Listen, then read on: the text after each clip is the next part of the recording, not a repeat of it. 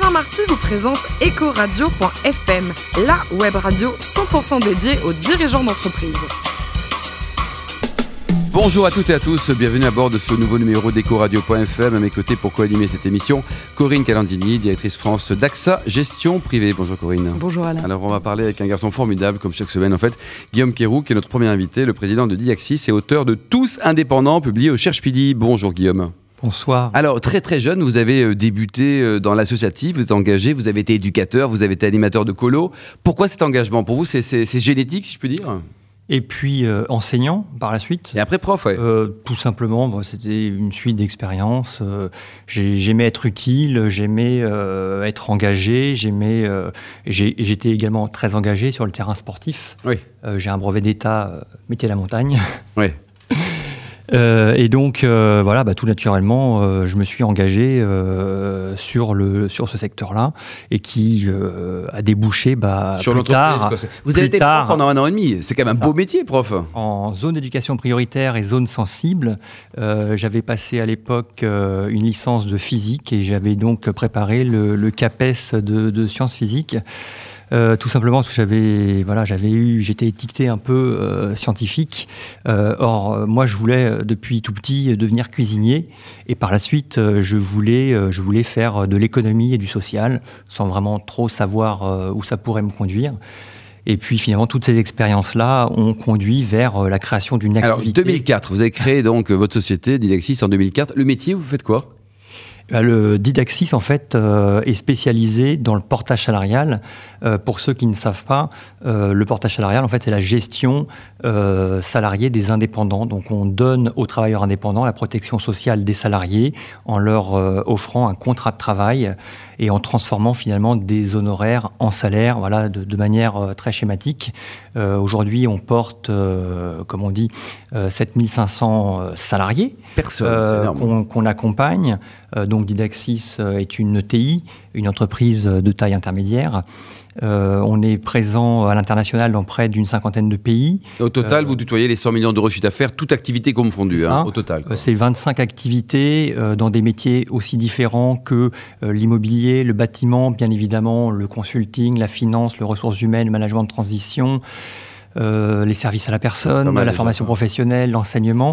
Bref, toute activité qui peut euh, se développer de manière indépendante, euh, qui est euh, mon credo aujourd'hui. On en parlait tout à l'heure. Le capital de la boîte, vous êtes 100% tout seul, tout seul comme un grand Vous avez ouvert à des fonds, à des, à des gens, des gens sympas, bah, nous demain matin par exemple Non, historiquement, j'avais euh, membre de Croissance Plus, on avait l'obligation d'ouvrir le, capital à des salariés, donc notamment les, salariés fondateurs. Et aujourd'hui, on va élargir cette assiette en intégrant en fait une centaine de nos salariés. Ah, quand même. Et puis, moi, j'ai un schéma coopératif que j'aimerais mettre en place pour permettre en fait à nos 7500 salariés de devenir en fait actionnaires à leur niveau de, d'une entreprise qui va continuer à se développer. On est sur un marché euh, qui croît de près de 20% euh, par an. Et, euh, la tendance est bonne. En 10 ans, on est monté à 100 millions. je ne vous fais pas le schéma pour les 10 prochaines années, mais on risque d'être une ETI beaucoup plus importante. Beaucoup plus importante. Voilà, et le fait que moi j'habite à l'étranger, donc notamment en Lettonie, à Riga, me permet aussi de, de, de gérer. l'esprit aussi, quelque part. Quoi. Corinne oui, vous avez un parcours original, ça, pour, euh, c'est sûr, hein, de passer d'éducateur à, chef d'entreprise. Vous, vous, disiez, je crois, dans votre livre que vous souhaitiez libérer les énergies en entreprise.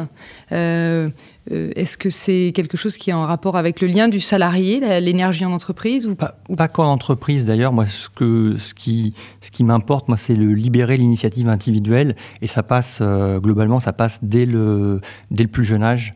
Euh, et jusqu'à l'entreprise, bien évidemment, mais on s'aperçoit aujourd'hui que euh, l'entrepreneuriat euh, n'est pas quelque chose d'accessible. On a en France trop peu d'entrepreneurs. 3 millions 400 000 entreprises, c'est majoritairement, on va dire, des très petites entreprises et quasiment que des indépendants. C'est 3 millions d'indépendants sur 3 millions 400 000 entreprises. C'est 5 000 TI 5000 ETI, enfin, je vous, vous connaissez très bien les chiffres, et 250 grands groupes de plus de 5000 salariés. Donc l'entrepreneuriat n'est pas euh, chose facile, donc il faut le- le- l'inculquer, le, euh, Le promouvoir, dès, le dès le, promouvoir. dès le plus jeune âge. Et moi, je, je- je supporte tout un tas de dispositifs en lien avec, avec des collèges, avec des lycées, euh, bien évidemment avec, euh, avec des étudiants entrepreneurs euh, à travers euh, mon incubateur, où on a vocation à, fédérer euh, 200 startups euh, qui veulent réinventer euh, le travail et notamment les nouvelles formes de travail indépendantes. Indépendante, vous constatez une vraie transformation du marché du travail. Pour vous, le CDI, ça a encore un avenir? Non seulement moi, mais tous ceux qui, sont, qui nous écoutent ont bien vu que les cinq dernières années, nos métiers ont été profondément transformés et les cinq prochaines années risquent de voir des transformations encore plus radicales dans un certain nombre de métiers. 85% des métiers de 2030 n'existent pas encore. Donc c'est dire euh, qu'il faut libérer cette euh, initiative individuelle. Mhm. Et, le statut, le statut purement de salarié, pour vous, c'est quelque chose qui est potentiellement... Est-ce qu'on peut vivre sans salarié? Bah, Euh, Aujourd'hui, 100% Oui, Est-ce qu'on d'indépendants. peut imaginer une société 100% On est dans un monde où euh, 9, personnes sur 10 sont des salariés, Euh, donc ça va être très compliqué de passer, euh, de passer, euh, D'inverser, la tendance. Maintenant, cette tendance, elle est, elle est inévitable, ça prendra euh, un temps certain. Euh, et je pense que les startups, les jeunes aujourd'hui qui ont envie de travailler autrement, différemment, euh, en face souvent avec ces seniors euh, qui, moi je le vois chez Didaxis, euh, travaillent euh, bien au-delà de 65 ans. On, a un, on a 10% de nos, de nos salariés euh, qui, ont, qui ont dépassé l'âge de, de- de prise de retraite. Donc c'est c'est dire que ces nouvelles formes de travail non seulement importent nos jeunes, mais également nos seniors et, et certains retraités qui ont envie d'avoir une activité complémentaire, parce que comme on l'a dit tout à l'heure, à 70 ans, à 80 ans, bah, on, on est encore jeune. Et l'école, dans tout ça, vous pensez qu'elle a un rôle à jouer vous, vous le disiez tout à l'heure. Ça peut, ça peut aider à Ah bah, promouvoir le- ce- cette c'est transformation. le pilier, C'est le pilier. D'ailleurs, euh, moi, je suis très investi euh, dans des organisations euh, patronales euh, et je, je euh, au sein des, commissions euh, éducation, formation, euh, ces nouvelles formes aussi d'éducation qui permettent euh, à nos jeunes euh, de créer euh, leur mini-entreprise euh, dès le plus jeune âge et pour peut-être demain euh, créer les nouveaux emplois euh, qui, euh, qui vont impacter euh, l'ensemble de vos, de vos activités, de vos secteurs. Et du coup, c'est le rôle des, des éducateurs, des instituteurs, ou c'est les chefs d'entreprise qui doivent venir à la rencontre de l'école? Euh, c'est un mix parce que c'est vrai que les, malheureusement les, les, entrepreneurs euh, sont une race euh, pas en voie de disparition, mais on en a de moins en moins quand même. On a de plus en plus d'indépendants, mais en parallèle de ça, on a énormément, on a une pyramide des âges.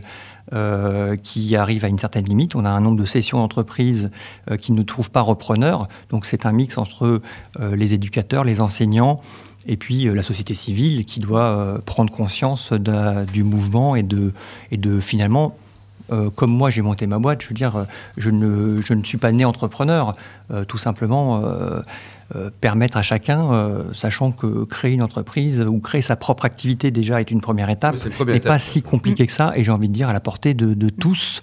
Et parce qu'on a de plus en plus tous, en fait, une deuxième activité, voire euh, plusieurs activités. Et moi, en Europe du Nord, euh, c'est chose commune. On n'a pas un seul, euh, Job et plusieurs. une seule personne qui n'a pas deux métiers, deux activités euh, pour simplement euh, vivre. euh, voilà. C'est vrai. Vous êtes également signataire de la charte de la diversité en entreprise. C'est important pour vous? Bah, depuis, euh, j'ai fait moi toute ma scolarité, euh, j'ai pas fait euh, à Mantes-la-Jolie au Val-Fouré, Euh, donc euh, forcément euh, la culture, le mélange des cultures, euh, c'est quelque chose qui, m'importe. euh, et qui aujourd'hui euh, est, un, est un fil conducteur dans l'ensemble de, de mes activités à l'incubateur où on, a- on, on- on accompagne euh, majoritairement du Nord, hein, c'est ça, à la hein. Goutte d'Or. Euh, donc c'est un, c'est une ancienne manufacture. euh, C'est grand, hein, il y a combien de mètres carrés c'est une, c'est un, c'est un lieu de 1500 mètres carrés. C'est une euh, vieille manufacture qui date de 1870, euh, qui avait accueilli euh, des, des- des- des pièces euh, pour la Tour Eiffel euh, De lors de l'exposition universelle, et qui aujourd'hui bah, accueille 200 startups euh, et qui tourne régulièrement euh, pour euh, réinventer notre monde. Alors, côté cuisine, on va revenir à votre premier métier initial, dans vos rêves en tout cas, cuisinier. Là. Il paraît que vous êtes un, fan des esturgeons et des harengs. Quand vous nous les préparez, là, si vous nous invitez à dîner avec, euh, avec euh, Corinne? Non, mais de part, effectivement, je ne sais pas si vous connaissez Riga, le, le, super. En Lettonie. Riga, est, en fait, a la particularité d'avoir l'un des, des, plus grands marchés d'Europe. Euh, avec effectivement des quantités de, Vous avez toute une halle qui sont en fait, vous avez quatre grandes halles euh, qui sont dédiées à différents produits. Vous avez et qui hébergeaient à l'époque la, construction des épines pendant la guerre. Et euh, aujourd'hui, on a toute une halle qui est réservée aux poissons, etc. Et c'est vrai qu'on est en mer Baltique. on, est, on, a une, une, une, cuisine énormément tournée vers ces produits, ces produits de la mer. Et, Riga, vous avez atterri comment Riga? Parce que c'est, on parle d'exotique. Par l'opéra. j'étais, j'étais fan d'opéra. Je suis mécène à Paris des Bouffes du Nord, l'opéra comique. Euh, et j'ai atterri par cette, ce bel opéra.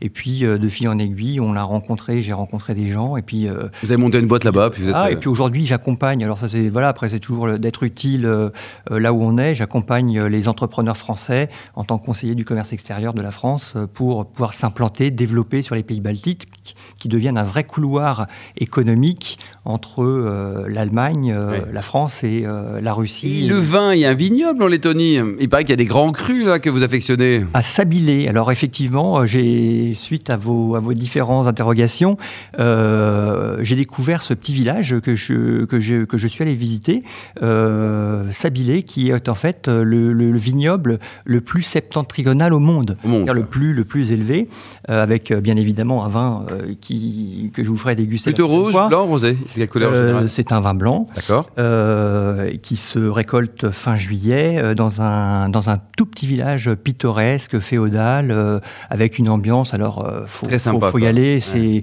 On est transporté quasiment 50 ans en arrière. Moi, j'y retourne demain matin.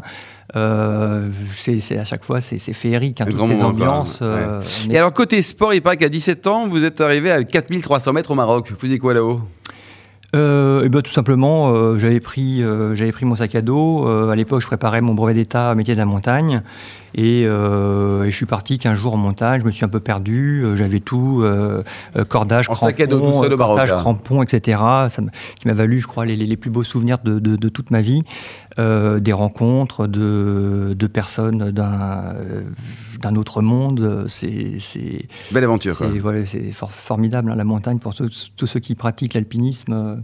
Et j'ai fait, j'ai repassé du coup l'année dernière euh, mon stage euh, d'instructeur euh, montagne au CNEC. Hein, pour ceux qui ne connaissent pas le centre d'entraînement commando, puisque j'officie aussi en tant qu'officier de reconversion d'armée de terre, puisque j'accompagne des, des, officiers supérieurs dans leur reconversion professionnelle. Oui, c'est ça. Donc pour terminer, donc vous vous occupez de, la reconversion parce qu'ils partent relativement tôt à la retraite. C'est ça qu'est-ce qu'on fait quand on a quoi, 45 moi, je suis un peu monomaniaque, hein, c'est-à-dire que moi, tout tourne autour des mêmes choses. C'est-à-dire que non, non, embarque les droit, hein. du collège, du primaire, euh, les retraités, les seniors, les vétérans, les machins, on emmène tout le monde. Et puis, on va créer des emplois. On va créer 1 400 000 emplois. Dans 5 ans, vous, trouvez, vous, serez, ministre, vous serez, vous serez où là En Lettonie Vous serez président de Lettonie euh, Moi, je suis euh, terre à terre. Je suis un artisan. Moi, je suis un commerçant. J'officie sur le terrain. J'adore le contact, créer des emplois. Avec de belles valeurs, en tout cas. Merci beaucoup, Guillaume Guéraud, le patron de Diaxis et auteur de cet excellent livre. Tous indépendants, vous promettez un million de créations, c'est parfait. Merci également à vous, Corinne Calandini. Je rappelle que vous dirigez la gestion privée d'AXA France. Fin de ce numéro d'EcoRadio.fm. On se retrouve mardi à 10h avec de nouveaux invités. Ecoradio.fm vous a été présenté par Alain Marty.